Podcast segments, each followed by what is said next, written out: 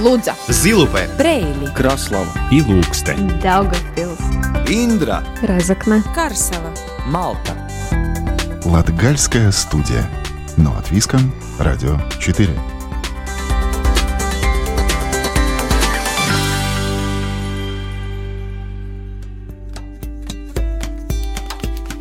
Добрый день, дорогие друзья! В эфире Латвийского радио 4 звучит программа «Латгальская студия». У микрофона Сергей Кузнецов. В августе продолжаем рассказывать о туризме в Латгалии. Краслова, Даугавпилс, Аглуна, Резекна. Таким получается наше путешествие по Латгалии. Сегодня мы снова остановимся в Краслове и подробно расспросим о Центре кулинарного наследия. А также побываем в Прейле, где энтузиасты работают на экспозиции об истории бокса. В продолжении музыка и рубрика «Выходные остановки», которая подскажет новые точки в вашем маршруте выходного дня. Латгальская студия. Но от Виском. Радио 4.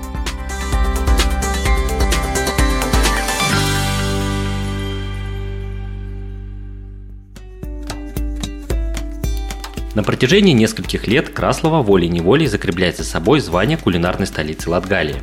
Хотя в Центре кулинарного наследия представлены участники из других краев региона.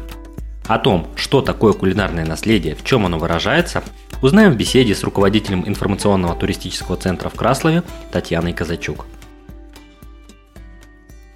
Добрый день. Добрый день. Наша основная тема сегодняшняя – это вот Центр кулинарного наследия. Что это такое, откуда появилась сама идея? Э, Сама идея кулинарного наследия возникла в 1995 году между двумя регионами. И Регион Швеции, регион Сконе, и регион Дании, Борнхолм.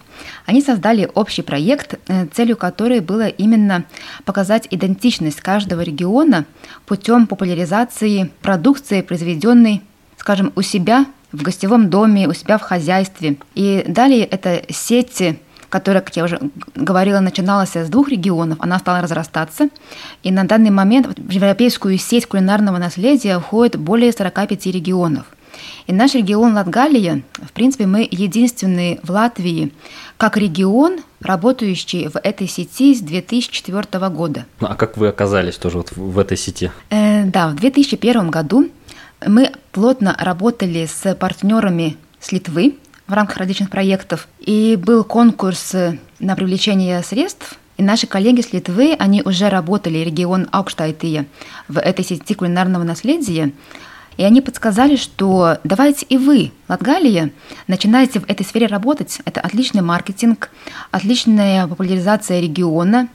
Мы создали общий проект с регионом Аукштайте, нам его утвердили. Это были и обучения в этой сфере, это были и издания информационных материалов, и участие на выставках.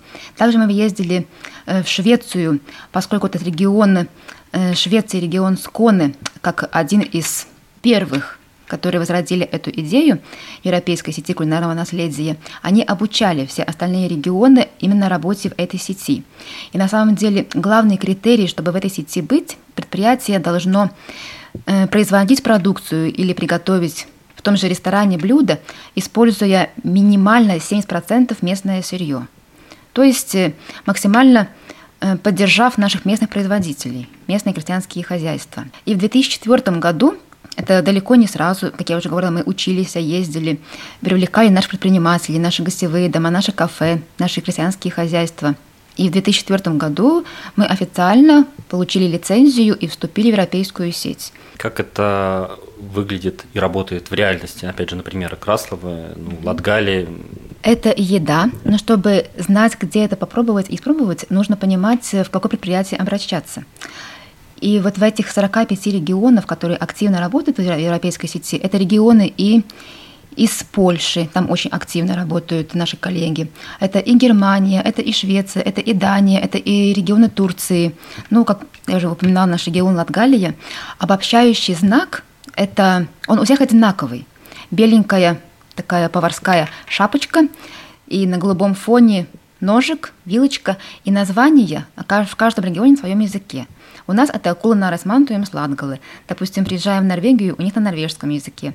Это такой опознавательный знак именно, что это предприятие входит в эту сеть, и что посетив предприятие, можно попробовать что-нибудь приготовленное из местного сырья, именно идентичное региону.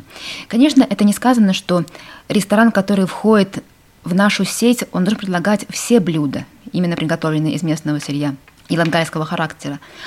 Он просто в меню отмечает рядышком этим логотипом, что именно это блюдо или этот напиток, он входит в эту сеть, и он как бы несет свою идентичность нашего региона и сделан из местного сырья. В Латгалии как много таких мест, которые поддерживают эту марку? Мы прекрасно понимаем, что у каждого проекта есть начало, есть конец. Э, в рамках первого проекта в 2004 году мы вступили в европейскую сеть. Проект закончился, но на данный момент я в этом проекте была ассистентом. И я очень тесно работала с предпринимателями, с гостевыми домами, с кафе, которые вступили в эту сеть. И у нас создалась такая отличная команда, и я прекрасно видела и понимала, что людям это очень интересно. И те, которые уловили, можно сказать, эту фишку кулинарного наследия, одни из первых, они до сих пор работают в этой сети. Это Андрупенский сельский двор музей, это Аглонский музей хлеба, ну и многие другие предприятия на самом деле. Далее был следующий проект, далее проектов не было. Но каждый регион, работающий в этой европейской сети, он производит раз в году взнос. Это более чем 2000 евро за то, что мы находимся, за то, что мы имеем официальное право использовать логотип за право участия в общих мероприятиях, такие тоже производятся для всех 45 регионов. Также создан довольно такой серьезный, большой интернет-портал culinariheritage.com, в котором есть информация как о каждом регионе в целом, так и о каждом предприятии. Но проект проектом, и, и далее мы поняли, э, что необходимо создавать свою организацию. Причем поняла это далеко не я, а пришли идеи от самых предпринимателей – что мне, как, ну, сказать, наверное, ассистенту, я не знаю, вдохновителю этой кулинарной сети было очень приятно, что мне постоянно звонили наши участники сети из Изакненского края, из Аглоны, и наши краславские. Татьяна, давай создавать наше общество. И в 2013 году наше общество Центр кулинарного наследия Латгалии с центром в Краславе, поскольку эта идея первого проекта, она родилась именно в Краславе, благодаря на, на то время Еврорегиону Озерный край, Илза Стаблнейца, моей коллеги, которая стояла во главе этого проекта. И с 2014 года, вот уже 8 лет, у нас есть своя организация. На данный момент официальными членами, участниками этой сети являются 29 предприятий. Ну, наиболее активные наши Краславского края, также не менее активные это и Резакненский край, это и город Резакн, и Аглонский край, и Дагутовский. Говоря уже вот о кулинарном наследии, первая ассоциация – это некие гостевые дома, где предлагают уникальные блюда, характерные только, ну, скажем так, этому региону, этой местности. Но вы упомянули, что это еще и предприятие. Это, можно сказать, условно делится, ну, скажем так, на две группы вот это кулинарное наследие, то есть где можно попробовать готовые блюда, это рестораны или какие-то гостевые дома, и уже где предприятия, где готовят, ну, скажем так, где-то в упаковке, где можно потом забрать и привезти, подарить в таком контексте. Это правильно ли я понял? Да, совершенно верно. Я даже хотела сказать, наверное, что это таких, наверное, как три подразделения можно выделить. Это производители. К примеру, у нас крестьянское хозяйство Курмиши. У нас работает в природном парке Даугавостоке. Они производят чаи. Наши местные травки они выращивают и в упаковках предоставляют далее уже потребителю. Э, далее это э, такие, как рестораны, посетив которые у нас на данный момент два ресторана в сети. Это ресторан Плаза в Даугупилсе и ресторан в Резакне Розалия. Они работают каждый день и посетив рестораны, увидев значок около блюда, можно попробовать. Но самое большое количество – это именно гостевые дома, которые предлагают э, кулинарные блюда именно по заказу заранее. Люди приезжают, им накрывают э, стол, это очень вкусный хлебушек, это очень вкусный э, сыр и много-много всего другое, асушки, клетки, гульбишники.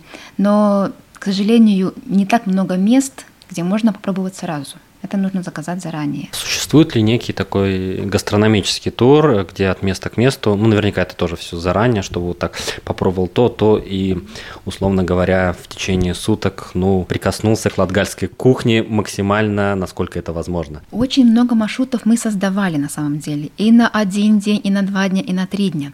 Но из своего уже, скажем так, немалого опыта, у каждой группы, которая к нам приезжает, есть какие-то свои ну, пожелания. И мы стараемся их все учитывать, и для каждой группы мы пытаемся создать свой индивидуальный маршрут. Конечно, приезжав на 2-3 дня, не будет человек постоянно я не знаю, пробовать, кушать, что-то там дегустировать.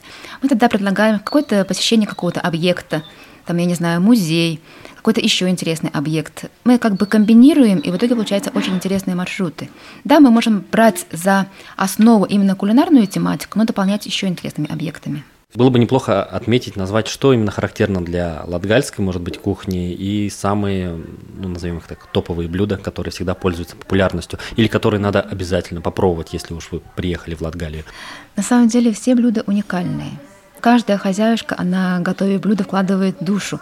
И, как говорят, э, готовят даже одно блюдо, выпекая хлеб или те же самые блинчики, у каждой хозяйки получается это блюдо по-разному. Что у нас наиболее в топе, именно в Краславе, это авлейские клетки. Конечно, это местные копчености, конечно, это краславские огурчики, это сыр, это асушки, это много-много всего другого. Это даже трудно перечислить. Но в рамках уже следующего проекта, который нам также утвердили Bella Culture, Bella Культура, мы создали, благодаря поддержке Европейского Союза, твой портал www.culinaresman.lv. И в этом портале указаны все наши участники, во-первых, нашей сети, с описанием своих предложений, и также довольно широко представлены разного рода рецепты. Поэтому у кого есть желание, можно открыть www.culinaresman.lv и прочитать рецепты, и посмотреть красивые фотографии, также в рамках этого проекта мы издали и пользуется очень большой популярностью. Это гастрономическая книга, книга рецептов, где мы постарались в таком доступном виде обобщить такие наиболее популярные рецепты нашего региона. Я думаю, нам это удалось, удалось потому что отзывы на самом деле очень-очень хорошие. Ну, конечно, тираж, он ограничен, но в любом случае, если кто-то очень заинтересован, то приезжайте к нам, мы вам подарим эту книжечку. Купить ее нельзя, но подарить мы всегда можем. А, Татьяна, может быть, уже в заключении, э, вот что лично вам больше всего нравится? На самом деле, наверное, тоже авлийские клетки. Я просто их обожаю. Когда я приезжаю туда в гости, к сожалению, это бывает довольно-таки редко. Даже не только даже авлейские клетки. Это очень вкусные те же самые клетки и в музее хлеба. Это очень вкусные асушки в Андропанском сельском дворе. Вот что-то из этого я просто обожаю. Конечно, и наш местный чай. То, что произведено у нас, это неописуемый вкус. Наверное, ни с чем не сравнишь. Копченая рыба – это Звейники, гостевой дом в Рязакненском крае. Или возле разного на хозяйства находится Ирина Бродыша с семьей. Ну, вкус неописуемый. Большое спасибо, Татьяна, за такое подробное описание всех гастрономических изысков из Латгалии. А еще раз напомню, сегодня мы были в гостях э, в Краслове, и мы разговаривали с членом правления общества Центра кулинарного наследия Татьяной Казачук. Латгальская студия. Но от Виском, Радио 4.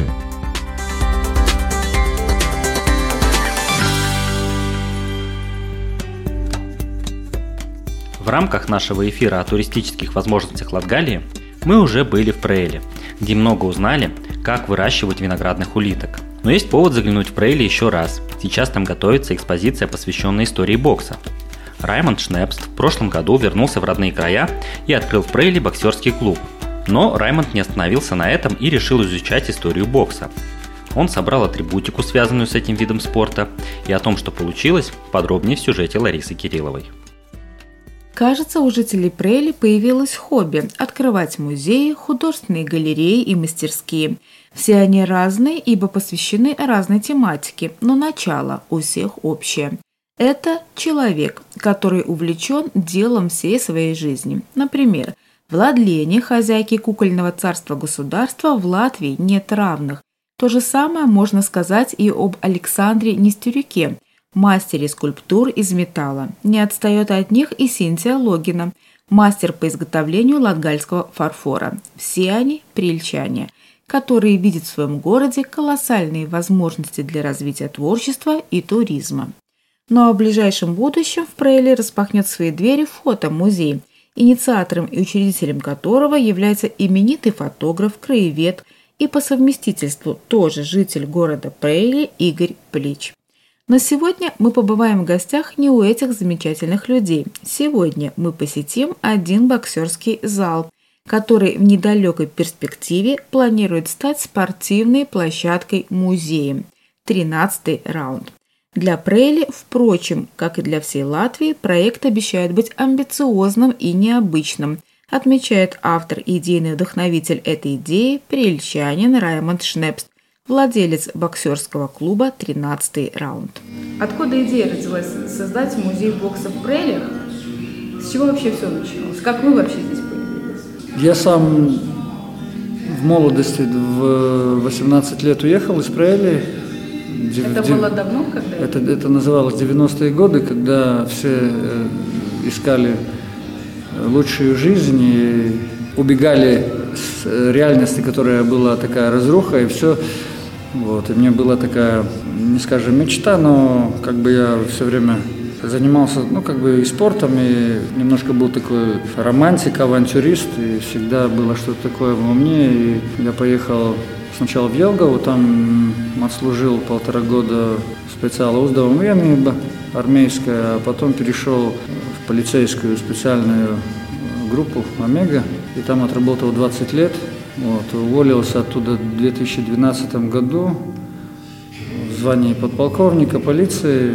Вот, и после того 10 лет отработал на Лазурном берегу как личный ассистент, ассистент и телохранитель в одной из э, богатых семей, э, которые происходили из, из восточных стран уже была тогда какая-то такая цель встать на ноги, возможно, сделать свой спортивный клуб. Но для этого нужны были финансы. О боксе Раймонд бредил еще с детства, и по большому счету именно спустя десятилетия его мечта начинает приобретать реальные очертания. А вместе с ней оживают и те, кто приоткрыл для маленького мальчика двери в большой мир бокса. Так сложилось, что мне Папа был очень такой здоровый э, дядька. Всегда у него тоже нравился бокс, но он в армии занимался боксом немного. Вот, он мне подарил перчатки, ну, я как-то в прелях этого бокса не было, и перчатки так и у меня стояли и канули, ну, как бы... В лето? В лето, да, но... Не, ну все-таки, я так понимаю, это из детства идет, да? Да, да, да, это, да, да, да, это, это, мечта. Да, это, это, да, это, да, я попробовал его реализовать. Я считаю, что, ну, в силу своих возможностей, потому что у меня моя работа была на первом месте, потому я не смог активно, допустим, дойти до какого-то такого, может быть, до мечты, может быть, да, там, стать каким-то там чемпионом, ну, неважно там, там вот, потому, потому... Ну, смотрите, вам уже не 20, не 30, да? Да, и не 40. И не 40. Вот смотрите, вы человек военный, большую часть ну, жизни вы посвятили ну, военному делу, да?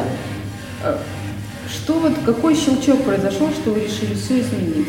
Начать все с нуля, по большому счету, вложиться самому ну, это, и, это... по большому счету, ну, пуститься в очередную авантюру, которая ну, неизвестно еще чем закончится. Я, я сравниваю человека со спортивной машиной, ну, спортсмена, не простого человека, а вот э, вот. И спортивная машина, она долго не может идти. Она э, время от времени заходит в гараж, там, за, залить бак, там, поменять э, детали, да, человек делает то же самое.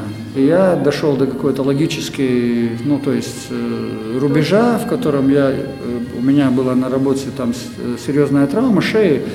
Я 6 лет еще как бы работал с этой травмой. У меня, я решил, что 20 лет и 2 месяца это будет достаточно. Да, и сейчас я вышел на финишную прямую, как я смеюсь уже. Вот, и пробую, как бы, ну не пробую, я как бы уже в этом со 2 октября, вот, уже скоро будет год, вот, клуб у меня свой есть, спортзал как есть. Как бы вы назвали бы эту книгу, третью? Финишная прямая. И вот на этой финишной прямой Раймонду предстоит создать музей бокса. Работа в этом направлении уже началась. Музея в Латвии нету пока. У меня есть такая идея, но опять же, это очень все очень такое как бы амбициозно, да, но сделать э, действующий э, спортивный клуб как музей, да, то есть чтобы это было э, как бы рустик, да, это старый спортивный зал, в котором можно тренироваться, но это как э, зайти в зал и ты сразу как бы окунулся, ну, не знаю, там сто лет обратно, да? А, скажем так, истории бокса в Преле еще никогда не было, вы ее начинаете. Вы знаете, история бокса где-то очень-очень, где-то в 60-х годах было. Я, я сейчас встречался с очень такими, уваж, ну, как бы уваж, в уважительном возрасте людьми, которые помнят, что в нашем Доме культуры происходили соревнования по боксу, да, вот там, где эти колонны, там был натянут ринг, и там что-то происходило. Но это было, наверное, да, все-таки в то время действительно бокс был очень популярен, очень популярен, ну, 60, советское время. Вот, потому, наверное, где-то какой-то немножко, чуть-чуть какой-то зародыш был, но никто не помнит, осталось пару человек, то есть таких традиций, что вот, ну, какие-то выдающиеся какие-то достижения, нету таких... Э, зафиксированных каких-то. Да, зафиксированных, да, таких э, Событий. достижений. Да, я встречался с человеком, который хорошо боксировал, он в Преле живет, э, но это, эти все достижения, он хорошо боксировал в советской армии, там где-то там... Все оттуда? Да, да, да, все оттуда, да, вот так что вот так. Ну, то есть, получается, в вашем музее главным экспонатом что должно быть? Видите, моя концепция такая, что то, что собрать уже отечественное, мне не удастся э, по, одному, по одной причине. Потому что музей, который был раньше в Риге, да, он был очень хороший музей, но его просто, ну, на, на русском, да, его раздербанили, да, просто. Эти создатели, они умерли, а дети там, наверное, все-таки где-то упустили, и часть экспонатов куда-то ушли, какая-то какая часть осталась э, в спортивном музее э, Латвии, но это уже не то, да? То есть ну, это с другой такое... стороны, хочется верить, что когда люди узнают, что вы создаете музей бокса, ну, в современном я всем говорю, тогда что-то и появится. Я всем, я всем говорю, я общался со своими, ну, как бы, с, с первыми тренерами, да, и так, я говорю, что, как бы, любую вещь, которую вы поймете, что обычно вещи уходят, уходят с людьми, да, то есть они где-то стоят, вот э, твои награды какие-то, может какая-то старая перчатка или старые там боксерки, вот у вас стоят под диваном, да, вы там дорожите, это вам там настолько дорого, вот. но когда вы уходите, тогда вашим детям это абсолютно безразлично, это превращается просто в мусор.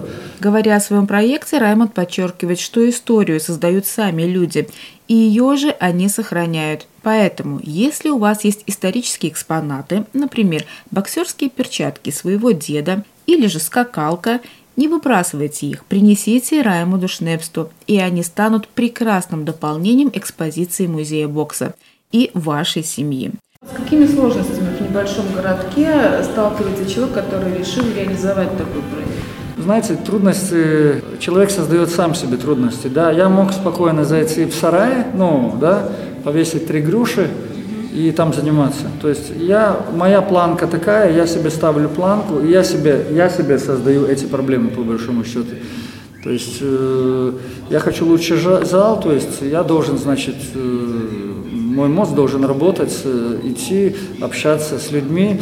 То есть на этот момент, как бы, единственное, что у меня, ну, как бы, я работаю практически на аренду, да, то есть я, э, этим помещением, но, опять же, э, традиции уже начаты, да, то есть мы движемся вперед, несмотря ни на что. Вот такой он Раймон Шнепст, который, несмотря на выбранный им тернистый путь, намерен вернуть в Прейле традиции бокса. И что-то мне подсказывает, что у него все получится. Латгальская студия. Но от Виском. Радио 4.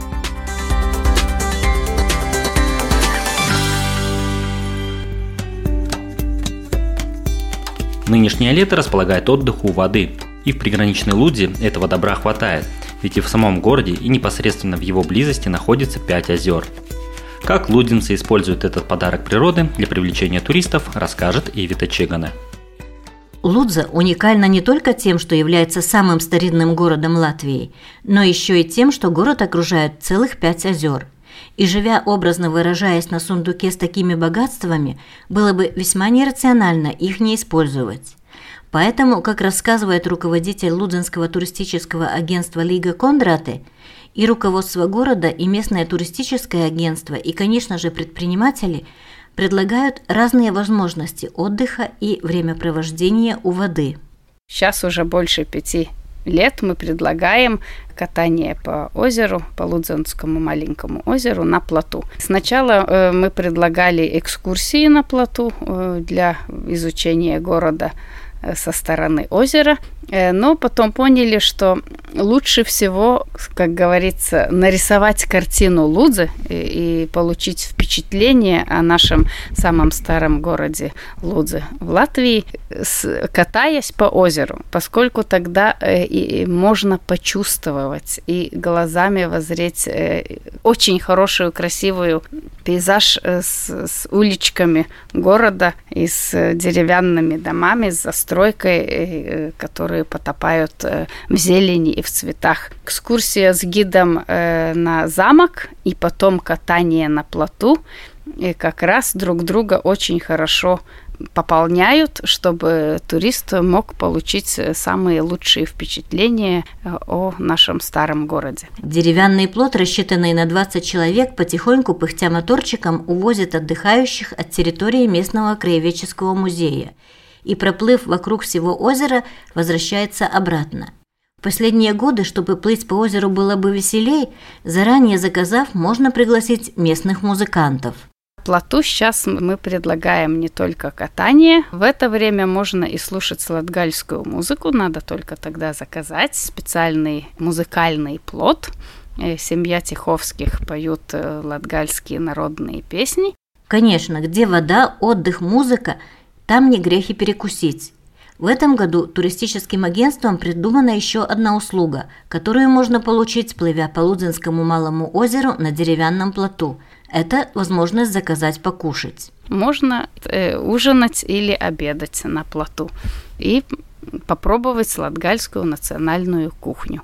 Конечно же, катание на плоту по одному из пяти озер, окружающих Лудзу, это отнюдь не единственное развлечение на воде. Для местных жителей и гостей города доступны благоустроенные пляжи и место для купания.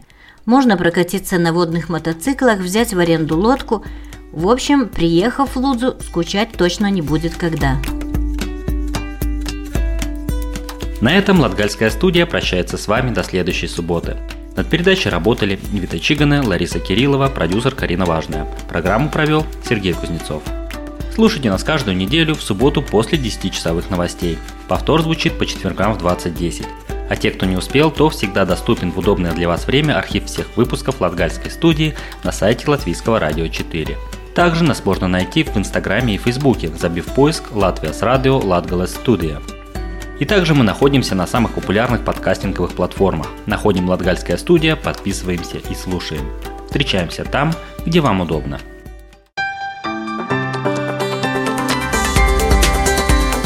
Зилупе, Брейли, Краслава. И Ilūkste, Daugavpils, Индра, Разокна, Карсела, Малта. Латгальская студия. Но от Виском, Радио 4.